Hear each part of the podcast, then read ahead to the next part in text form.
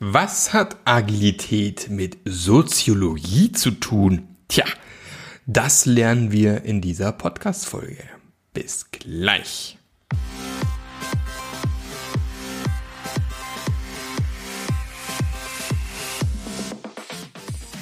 Der Passionate Teams Podcast.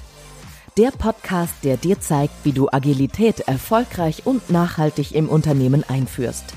Erfahre hier, wie du eine Umgebung aufbaust, in der passionierte Agilität entsteht und vor allem bleibt. Und hier kommt dein Gastgeber, Marc Löffler. Herzlich willkommen zu einer neuen Folge vom Passionate Agile Teams Podcast. Wobei ich gerade überlege, den Namen zu ändern, aber das ist eine andere Geschichte. Vielleicht zu Folge 150. Mal gucken. Wir sind ja schon nah dran. Ich glaube, jetzt haben wir irgendwie 147, 148 über den Dreh rum. Also von dem her schon einige Folgen zusammen. Ja, mein Name ist Marc Löffler und ich helfe dir und deinem Unternehmen dabei, die Agilität zu finden, die zu dir und deinem Unternehmen passt und am Ende auch bleibt. Und freue mich sehr, dass ich heute auch mal wieder einen Interviewpartner dabei habe. Und zwar den Dr. Julian Wolf haben wir hier sitzen. Und wir haben ein spannendes Thema auf jeden Fall. Wir haben, ich habe den Julian einfach gefragt, was für ein Thema hättest du gerne mal in meinem Podcast? Dann meinte er, ja, hier Thema Soziologie und Agilität wäre doch mal toll. Dann sagte ich so, okay, Soziologie habe ich keine Ahnung, dann äh, kommst am besten du den Podcast und dann machen wir das zusammen. Und ähm, deswegen, hallo Julian, vielleicht stellst du dich auch mal ganz kurz mal vor, wer du bist, was du machst, wo du herkommst. Ja, sehr gerne, Marc. Äh, freut mich auch hier zu sein und äh, ich finde das Thema auf jeden Fall spannend, weil ich würde mal behaupten, dass ich so zwei, ähm, zwei Herzen in meine Brust schlagen, zumindest was meine professionelle Identität betrifft. Eben das ist, äh, das eine ist eben die Soziologie also ich habe äh, da drin äh, promoviert ähm, und andererseits äh, eben die Agilität und ich bin nicht mehr an der Uni beziehungsweise nicht mehr als wissenschaftlicher irgendwie Mitarbeiter oder Professor oder wie auch immer, sondern äh, ich habe noch eine Lehrveranstaltung dort. Ähm, bin jetzt seit ein paar Jahren ähm, als Scrum Master und freiberuflicher agiler Coach unterwegs und habe mich äh, mit beiden, sage ich mal, Bereichen recht äh, viel auseinandergesetzt. Und so von meinem Werdegang, also ich komme ursprünglich aus Wien und bin, habe dort Soziologie studiert im Master und habe mich da viel mit äh, auch Organisationssoziologie und auch so mit Gruppendynamik schon beschäftigt und auch mit qualitativen Methoden. Und bin dann ähm, habe dann an der Universität Wittenherdecke promoviert ähm, und das Thema, ähm, das war in einem Projekt, das hieß Entscheidungsfindung im Krankenhausmanagement und mhm. da kann man schon irgendwie, glaube ich, so ein bisschen erahnen, was Soziologie sein kann oder ausmacht. Und zwar haben wir uns angeschaut, ja, wie eigentlich Krankenhäuser mit dem Strukturwandel umgehen. Also es gibt ja sozusagen zunehmende Ökonomisierungstendenzen im Krankenhaussektor. Es gibt ähm, mehr, mehr Druck, ähm, vielleicht auch sozusagen äh, mehr Konkurrenz zwischen den Krankenhäusern, zum Beispiel auch im Patienten. Mhm. Und äh, da kann man sich natürlich anschauen, okay, wie gehen eigentlich verschiedene Krankenhäuser, äh, das Management, das ja auch nicht einheitlich ist, sondern da sitzt ja in der Regel eine Vertretung aus der Ärzteschaft drinnen, aus der Pflege, aber auch sozusagen ähm, Betriebswirte sitzen da drinnen und das ist natürlich ein interessantes Gemisch. Und da kann man schauen, okay, welche Dynamiken gibt es da eigentlich? Ne? Also sozusagen, wer äh, kommt da ganz gut damit zurecht ähm, und ähm, findet den Markt gut und wer ist da eher kritisch eingestellt und sieht vielleicht auch die, seine Profession in Gefahr, also die Ärzteprofession oder pflegerische. Und da haben wir Interviews geführt und auch Managementsitzungen beobachtet und uns das angeguckt. Und da kann man auch vergleichen. Ich weiß nicht, Krankenhäuser, die dann sozusagen eine private Trägerschaft haben, äh, funktionieren die vielleicht anders als welche, die eine öffentlich öffentliche Trägerschaft haben, also vielleicht vom mhm. Bund oder vom Land getragen werden. Genau, und ähm, nach, äh, dem, nach, dem, nach der Promotion ähm, habe ich mir überlegt, okay, was mache ich jetzt eigentlich in meinem Leben? Und ähm, wollte dann nicht an der, an der Uni bleiben und habe mir gedacht, ja, ich möchte was mit, mehr, mit, mehr in die Praxis machen. Und mhm. bin dann eigentlich um Umwege, bin ich so in diese agile Szene gekommen. Und zwar äh, bin ich damals nach Köln gezogen und ähm, da gibt's ja sozusagen viele Meetups, ne, also wo sich Leute treffen, ja. ähm, die sich äh, mit so Themen auseinandersetzen wie mit Scrum, mit Design Thinking, ähm, Lean Coffees äh, veranstalten und da ganz unterschiedliche Themen rund um Agilität besprechen. Ja, und das fand ich spannend und ähm, bin dann nach als habe ich habe hab dann nach als Scrum Master gestartet in, in einem Startup in Essen und war jetzt äh, als Scrum Master oder agiler Coach in unterschiedlichen Startups oder auch in Unternehmen schon und habe eben dort unterstützt, also Teams, Produktentwickler, aber auch teilweise Führungskräfte. So. Mhm. Und deswegen habe ich eben diese beiden Bereiche, die ich, würde ich sagen, abdecke. Und ich mache mir auch immer wieder Gedanken, okay, wie stehen die eigentlich zueinander? Also wie, wie steht eigentlich die Soziologie im Verhältnis zur Agilität? Und äh, das kann ja auch, oder du, du willst eine Frage stellen, Marc. Genau, da, genau. Da, da, wir hacken vielleicht erstmal bei dem Punkt ein, dass wir vielleicht mal für, für alle, die hier zuhören, mal das, den Begriff Soziologie mal definieren. Ja, das ist ja, haben wir vielleicht schon mal gehört, aber die Frage ist, und da geht es ja auch ein bisschen mir, was ist denn Soziologie, wenn man das mal so einfach in einfachen Worten beschreiben soll? Genau, also ich, ich meine, so ganz einfach könnte man sagen, das ist die Wissenschaft über das Soziale. Und dann stellt sich natürlich die Frage, was ist eigentlich das Soziale? Ja. So, ne? Und das ist jetzt in der Soziologie ein bisschen anders als zum Beispiel in der sozialen Arbeit, wo das Soziale eher dafür steht, äh, Menschen zu helfen, zu unterstützen. Ja? Sondern da geht es eher darum, dass das Soziale eigentlich die Kontexte sind, in denen wir eingebettet sind tagtäglich. Mhm. Ja, also jetzt kann man sich so vorstellen, wenn man jetzt einen Supermarkt betritt. Ja, also es gibt, äh, der Supermarkt ist nach ganz bestimmten Regeln aufgebaut. Ja, also wo, ähm, wo welche Sachen irgendwie platziert werden, wie man mit der Frau von der Fleischtheke kommuniziert. Ne? Das, ist, das ist für uns mittlerweile so selbstverständlich, dass wir nicht einmal drüber nachdenken. Ne? Oder wie wir an der Kasse bezahlen, was man da alles machen muss, wie man sich mhm. verhalten mhm. muss, welche Sätze man sagen muss, äh, mit Karte oder ohne und dann, und, und, und dann sozusagen äh, äh, zu seinen Gütern kommen. Ja? Und äh, da gibt es eben ganz viele soziale Kontexte, äh, in denen man da eingebettet ist und soziale Regeln und Abläufe. Und die Soziologie versucht eben das zu verstehen. Ne? Also was passiert da eigentlich? Was passiert zum Beispiel auch, wenn man mit dem Aufzug fährt? Ne? Also was, was machen die Menschen da eigentlich, um sozusagen die soziale, ich sage einmal, Ordnung aufrechtzuerhalten? Ne? Also sie gucken sich zum Beispiel nicht an, sie halten einen bestimmten Abstand, sie drücken nicht alle Tasten. Das ist auch vielleicht wichtig und, und, und solche Sachen. Ne? Ja. So. Und das ist jetzt sozusagen das, was ich jetzt im Kleinen äh, beschrieben habe, anhand der Beispiele Supermarkt oder, oder, oder Aufzug.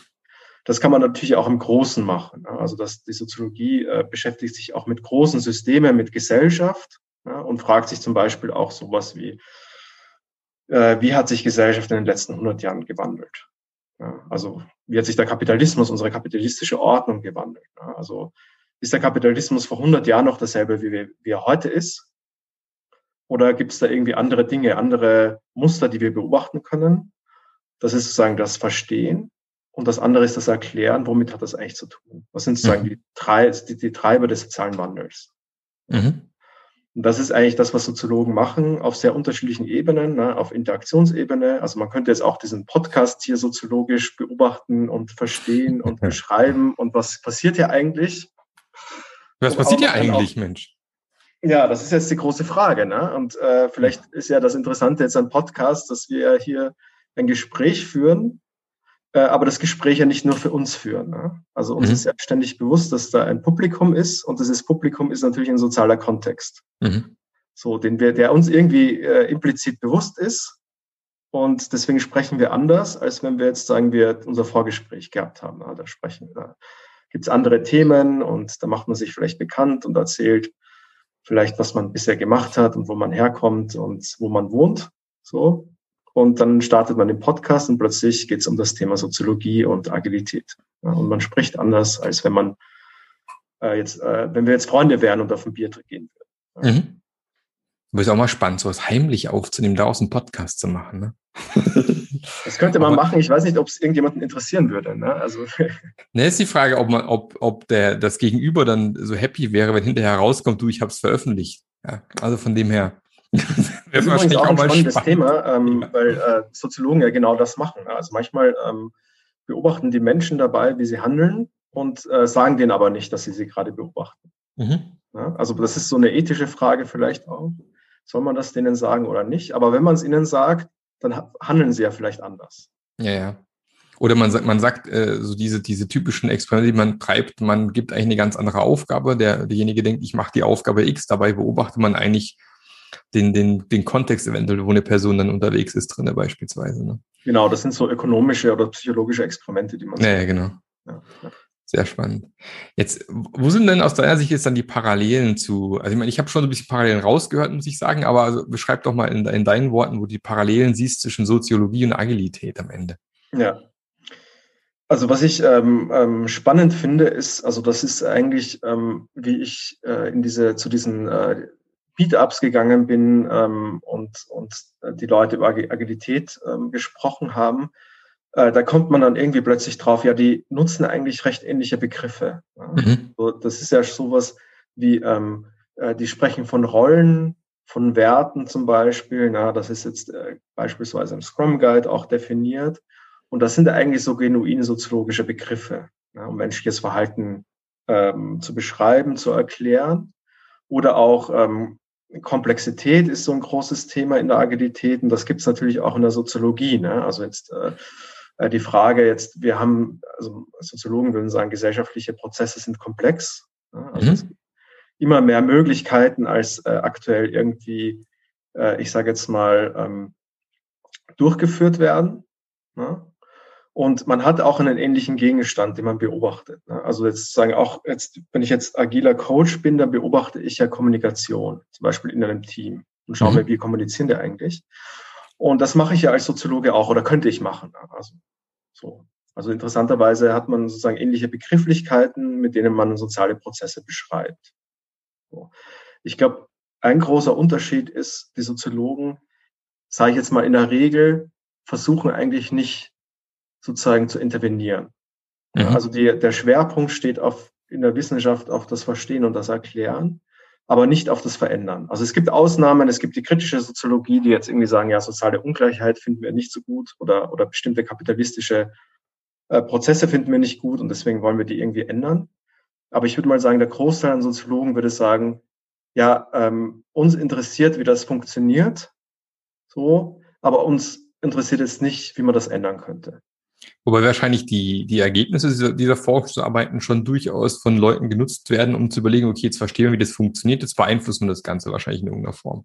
Ja, aber das machen die Soziologen in der Regel nicht. Das, ja, die, die liefern halt für die Basis, sage ich jetzt mal, in dem Fall, oder? Das kann, das kann sein, ne? Also jetzt, ähm, ich weiß jetzt nicht, es gibt ja so Gegenwartsdiagnosen jetzt von einem Andreas Reckwitz, der von Singularisierung spricht, der irgendwie sagt, okay, unsere Gesellschaft ist jetzt nicht mehr nur auf Standardisierung ausgerichtet, sondern das Besondere äh, hat mhm. eine immer größere Bedeutung. Also jetzt nicht nur der klassische Italienurlaub, sondern vielleicht der individualisierte Arbeit, äh, der Abenteuerurlaub. Und, und jetzt könnten natürlich ähm, andere hergehen und, und den Andreas Reckwitz ähm, äh, zitieren und äh, Politiker könnten dann sagen, okay, ähm, aufgrund dieser Erkenntnisse machen wir vielleicht eine andere Politik oder äh, Unternehmen könnten vielleicht hergehen und sagen, ja, wir müssen jetzt vielleicht unsere Kunden anders beobachten. Das kann natürlich sein.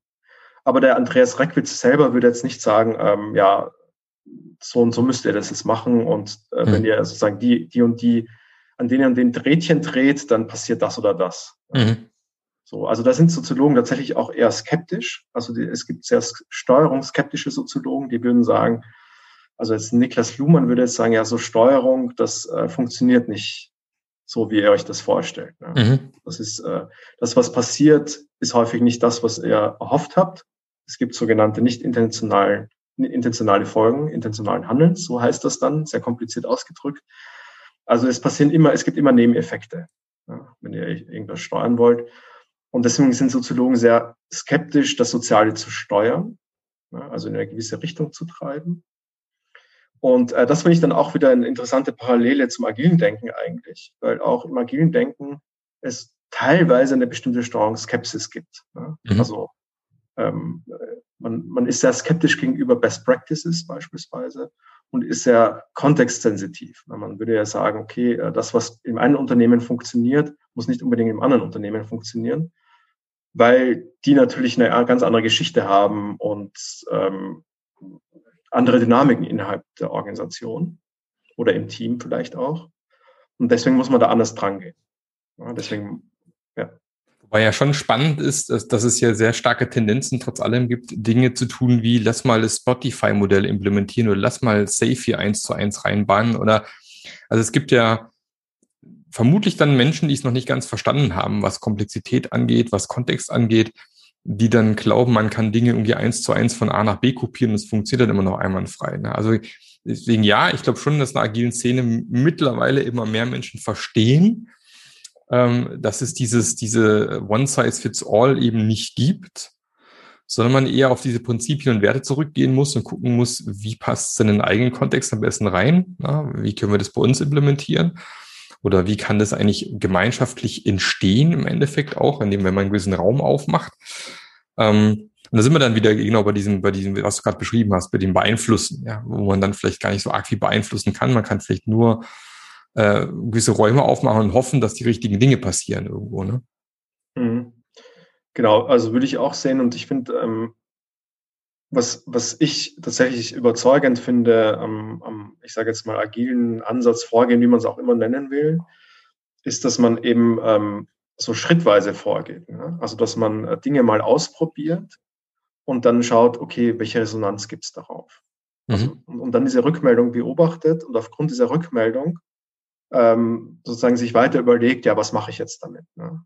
Und, und dieses, ähm, dieses schrittweise ähm, iterative Vorgehen, das gibt es auch in der Soziologie mhm. und zwar in der qualitativen Sozialforschung. Und das finde ich eine interessante Parallele, weil in der qualitativen Sozialforschung hat man es häufig auch mit, häufig mit Phänomenen zu tun, äh, wo ein Forscher in einem Forschungsfeld reingeht, wo die äh, Zusammenhänge noch nicht wirklich klar sind. Also sowas wie, angenommen, ich bin Soziologe und ich beobachte jetzt, okay, es gibt jetzt irgendwie Querdenker, die jetzt gegen Corona demonstrieren. Mhm. Und dann äh, würde ich auch sagen, okay, ähm, äh, ich gucke mir das erstmal an. Also ich mache sowas wie teilnehmende Beobachtung. Na, ich gehe mal hin zu den Demonstrationen und schaue, was passiert da eigentlich. Spreche mit ein paar Leuten und, und, und hole mir sozusagen mal erste Erkenntnisse. Und auf Grundlage dieser ersten Erkenntnisse plane ich weiter. Das heißt, ich habe jetzt nicht diesen Masterplan, mhm. wo ich sozusagen eine lineare äh, sozusagen Kette abspule. Das wäre eher so die quantitative Sozialforschung. Also das ist eher die äh, Forschung mit Fragebögen und mit Statistiken, die eher so hypothesengetrieben linear sozusagen ihre Forschung planen.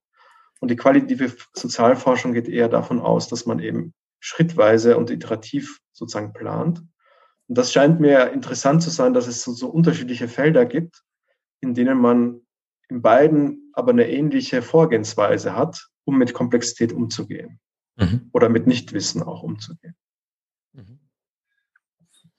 Was sind jetzt, ähm, jetzt bist du ja sehr, sehr stark mit als Scrum Master, Agile Coach unterwegs. Wie, wie nutzt du dein soziologisches Wissen in deinem Arbeitsalltag?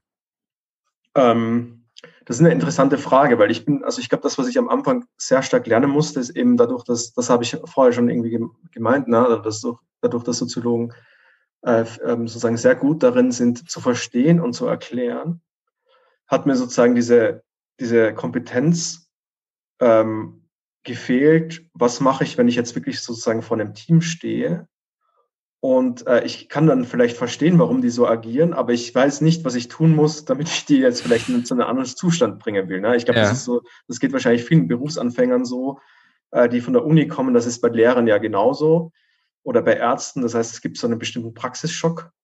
Und man muss erstmal irgendwie selber seine Kompetenzen ausbilden ähm, und Dinge ausprobieren, um zu merken, okay, das oder das funktioniert besser oder so und so muss ich in bestimmten Situationen handeln. Hm. Und äh, was ich, glaube ich, auf jeden Fall mitnehmen kann, ist so ein ähm, sehr stark systemischer Blick und eine gute Beobachtungsgabe. Also das lernt man tatsächlich. Also gerade wenn man so qualitative Sozialforschung macht, dann lernt man, äh, man führt beispielsweise Interviews, hat dann die Interviewtranskripte und dann gibt es Methoden, also hermeneutische Methoden, wo man wirklich einen Satz, einen Satz ähm, mehrere Stunden interpretiert.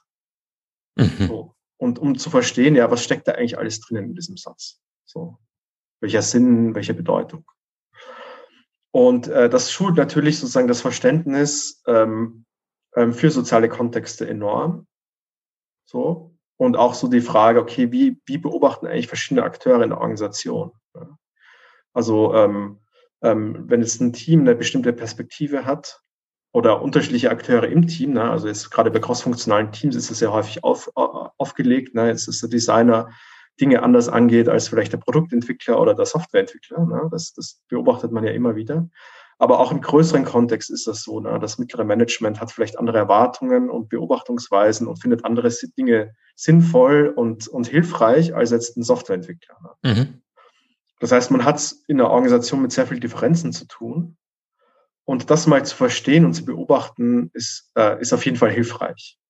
Ja? Und sich darauf einzustellen und zu fragen, okay, was kann man da machen? Ja? Also was kann man machen, wenn du jetzt irgendwie mehrere Stakeholder hast, und äh, die sind nicht immer einer Meinung. Ne? Und die, die haben vielleicht auch unterschiedliche Interessen, aber auch vielleicht unterschiedliche Konstruktionen, was jetzt irgendwie gut fürs Produkt ist, dass man, dass das Team jetzt herstellt. Mhm. Und ich glaube, das ist das, was, ähm, was man als Soziologe mitbringt, wo, wovon man dann auch natürlich profitiert als agiler Coach oder als Scrum Master. Mhm.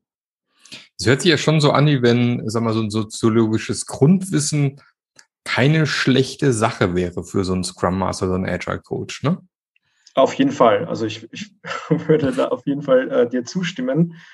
Ähm, ich, es gibt auch ähm, Unternehmensberatungen, also ähm, ähm die jetzt nicht agil sind, aber ähm, systemisch mhm. und die auf ähm, soziologischem Wissen aufbauen. Und die habe ich mir sagen lassen, ich weiß nicht, ob es stimmt, äh, auch nur Soziologen einstellen. Mhm, okay weil äh, die eben dieses Handwerkszeug mitbringen, mhm. das eben sozusagen eine gute Basis ist, um dann halt eben andere Kompetenzen drauf aufzubauen. Mhm. Jetzt nehmen wir mal an, ich habe jetzt, ich höre hier zu und sage, oh, klingt total spannend. Mit dem Thema möchte ich mich mal ein bisschen näher beschäftigen. Wo werden so für einen, sagen für einen, der noch keine Erfahrung im Bereich hat, außer natürlich die, die Lebenserfahrung, die man vielleicht mitbringt, was wäre denn so aus deiner Sicht ein guter Einstieg, dass man sagt, pass mal auf, da dieses Buch oder der Link oder die Webseite, wo könnte man da mal loslegen und einsteigen in das ganze Thema? Mhm. Ähm, das ist jetzt ad hoc gar nicht so einfach zu beantworten. Ähm, es gibt mittlerweile äh, Podcasts, äh, die Soziologen machen. Ich mhm.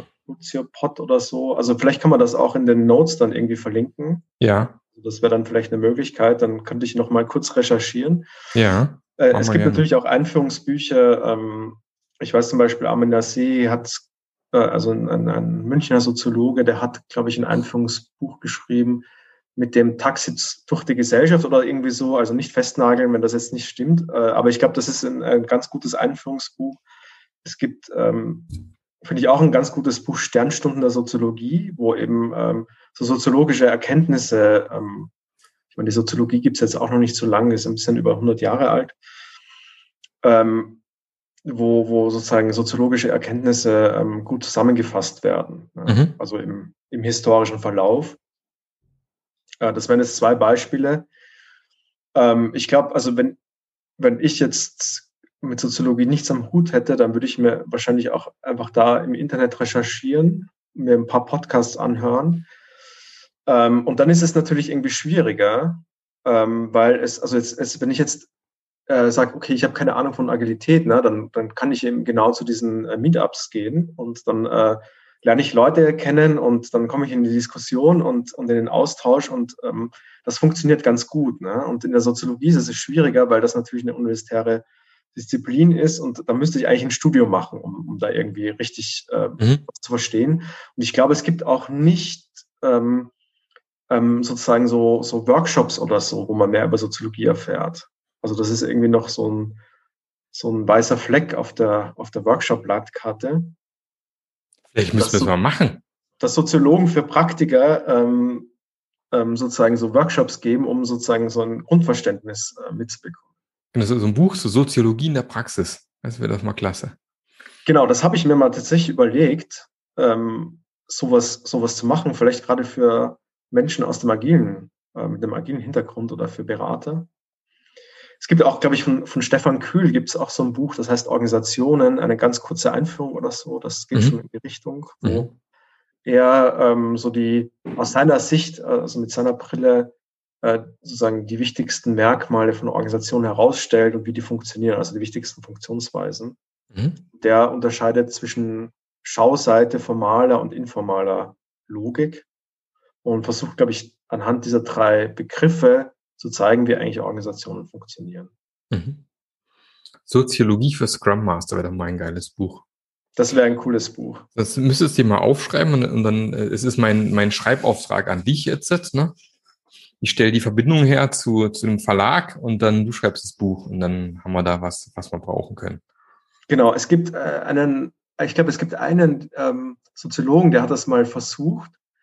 Das nennt sich Sozioprudenz, also ich finde ein ziemlich schwieriges Wort. Und der hat ähm, soziologische Klassiker wie, ich glaube, Georg Simmel oder Max Weber hergenommen und hat versucht, auf Grundlage dessen so ähm, ähm, Alltagstipps zu geben. Mhm. Also wie, also es gibt zum Beispiel einen Anthropologen, der ist Marcel Maus, und der hat so die, die Anthropologie der Gabe ähm, benannt. Ne? Also wie, was mache ich eigentlich mit Geschenken? Ne? Also wie schenke ich mhm. gut und wie nehme ich Geschenke gut an? Ne? Mhm.